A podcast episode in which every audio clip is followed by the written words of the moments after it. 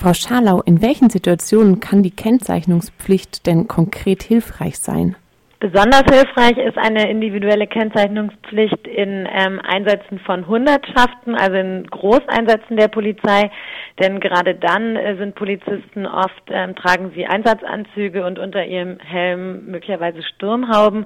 Dort gleicht also jeder Polizist, jede Polizistin dem anderen im Aussehen. Und genau dort kommt es aber durch die besondere Dynamik dieser Einsatzsituationen auch häufiger zu ähm, Situationen, in denen Gewalt ausgeübt wird wird oder in denen jemand einen Schubser zu viel bekommt. Der nordrhein-westfälische Innenminister von der CDU hält die Kennzeichnung für unnötig und überflüssig. Was spricht denn für Amnesty International aber dafür? Aus unserer Sicht ist eine individuelle Kennzeichnung von Polizistinnen und Polizisten eine rechtsstaatliche Selbstverständlichkeit, denn jede staatliche Handlung muss einer Person zurechenbar sein. Äh, wenn rechtswidrig gehandelt wird, muss der oder diejenige zur Verantwortung gezogen werden können und das ist einfach nicht gegeben, wenn ein Polizist nicht ermittelbar ist. Äh, wir sagen außerdem, dass äh, die Polizei nichts zu verbergen hat. Das heißt, es werden ja genau nur diese Polizistinnen und Polizisten auch äh, zu einer Anzeige gebracht, bei denen etwas vorgefallen ist.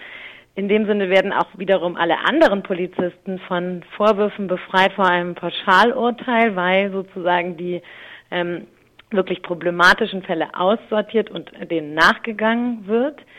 Wir sagen, es gibt äh, in den inzwischen sechs Jahren, äh, in denen es in einzelnen Bundesländern eine Kennzeichnungspflicht gibt, keinen einzigen Nachweis eines Nachteils für Polizisten. Es gibt die vielbeschworenen Übergriffe, die dann äh, stattfinden sollten, sind allein schon deswegen auch gar nicht möglich, weil das numerische System ja gar nicht zulässt, dass externe Personen nachermitteln können, wer, welche Person sich hinter einer Nummer verbirgt. Das kann ja eben nur die Organisation Polizei. Deswegen ist es eben auch so erschreckend, dass die ähm, CDU-FDP-Regierung damit argumentiert hat, man äh, gefährde Polizisten durch die Kennzeichnungspflicht. Die Polizei selber wehrt sich aber auch gegen die Kennzeichnungspflicht. Was würden Sie denn besorgten Polizistinnen darauf entgegnen? Ja, also äh, ich würde entgegnen und entgegne auch, dass, äh, wie gesagt, es keine keinen Nachweis von ähm, Vorfällen gibt. Ähm, es gibt äh, interessanterweise wurde ja die ähm, Kennzeichnungspflicht beispielsweise in Berlin 2011 von einem schwarz-roten Senat äh, eingeführt. Es war damals die Argumentation der CDU, dass äh, dadurch die Polizeiarbeit transparenter und verantwortungsbewusster werde und als dann äh, zwei Jahre später evaluiert wurde, genauso auch in Brandenburg, wo glaube ich ein Jahr später eingeführt wurde, kamen alle zu dem Ergebnis, dass sich etwaige Befürchtungen der Polizei nicht bewahrheitet hätten, dass es keinerlei Übergriffe gegeben habe. Und insofern würde ich einerseits diesem Argument der möglichen Übergriffe entschieden entgegentreten.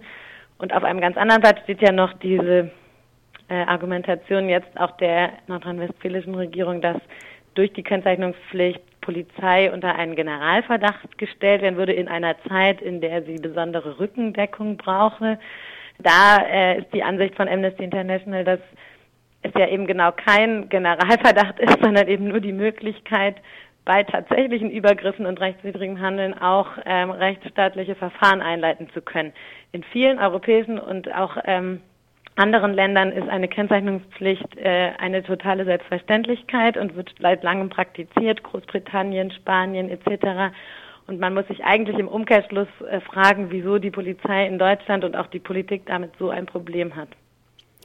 Ohne Nordrhein-Westfalen haben jetzt nur noch acht Bundesländer eine Kennzeichnungspflicht. Ja, warum ist es denn in den einzelnen Bundesländern so unterschiedlich geregelt?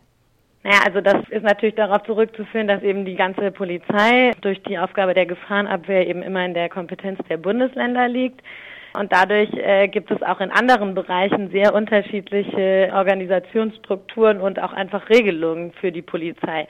Das ist natürlich eine ähm, Nachkriegserrungenschaft des deutschen Föderalismus, führt aber in diesem Fall wirklich auch zu unguten Ergebnissen, weil beispielsweise bei Einsätzen wie dem G20-Gipfel in Hamburg wurden ja auch äh, Polizistinnen und Polizisten aus vielen Bundesländern ähm, zur Hilfe äh, herangezogen in Hamburg. Und da ist dann tatsächlich die Situation, dass einige in den gleichen Typ von Einsatz gekennzeichnet im Einsatz sind und andere ohne Kennzeichnung. Es führt also auch zu einer großen Ungleichheit und einer großen Heterogenität innerhalb der deutschen Polizei. Gibt es denn eine Möglichkeit, Polizeigewalt auch ohne eine individuelle Kennung der Polizistinnen aufzuklären?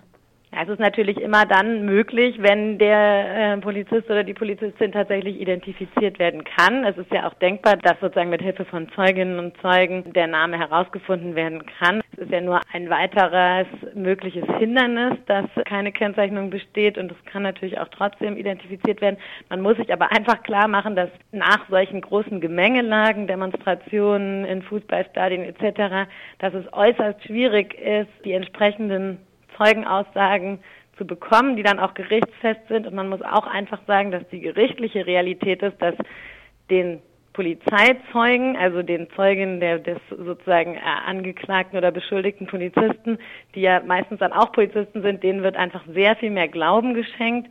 Äh, und deswegen sind diese Verfahren sowieso äußerst schwierig durchzuführen. Also wir hören immer wieder, dass Anwälte Opfern von Polizeigewalt Gewalt richtig raten, keine Anzeige zu erstatten, weil das einfach nichts bringen wird. Und insofern sehen wir die Kennzeichnungspflicht eben als einen wichtigen Baustein, damit es wenigstens nicht daran scheitert. Haben Sie noch etwas hinzuzufügen? Also mir wäre wirklich sehr daran gelegen, aus Sicht von Amnesty International, dass äh, einfach mehr ähm, Wissen tatsächlich über die Kennzeichnungspflicht und über andere Mechanismen äh, besteht, die dazu beitragen können, dass die Polizei eine transparente rechtsstaatliche Arbeitsweise bekommt, weil da wirklich Deutschland Nachholungsbedarf hat. Also es werden immer wieder wird an Deutschland von Menschenrechtsgremien internationalen, äh, zum Beispiel vom UN-Antifolterausschuss, von dem Komitee zur Verhütung von Folter des Europarates wird Deutschland immer wieder dafür gerügt, explizit, dass es keine Kennzeichnungspflicht gibt, keine unabhängigen Beschwerdemechanismen. Und hierzulande tun die Politiker immer so, als würde man Unverantwortliches verlangen. Und ich glaube, hier muss einfach noch ganz viel tatsächliche, nüchterne, sachliche Aufklärungsarbeit geleistet werden.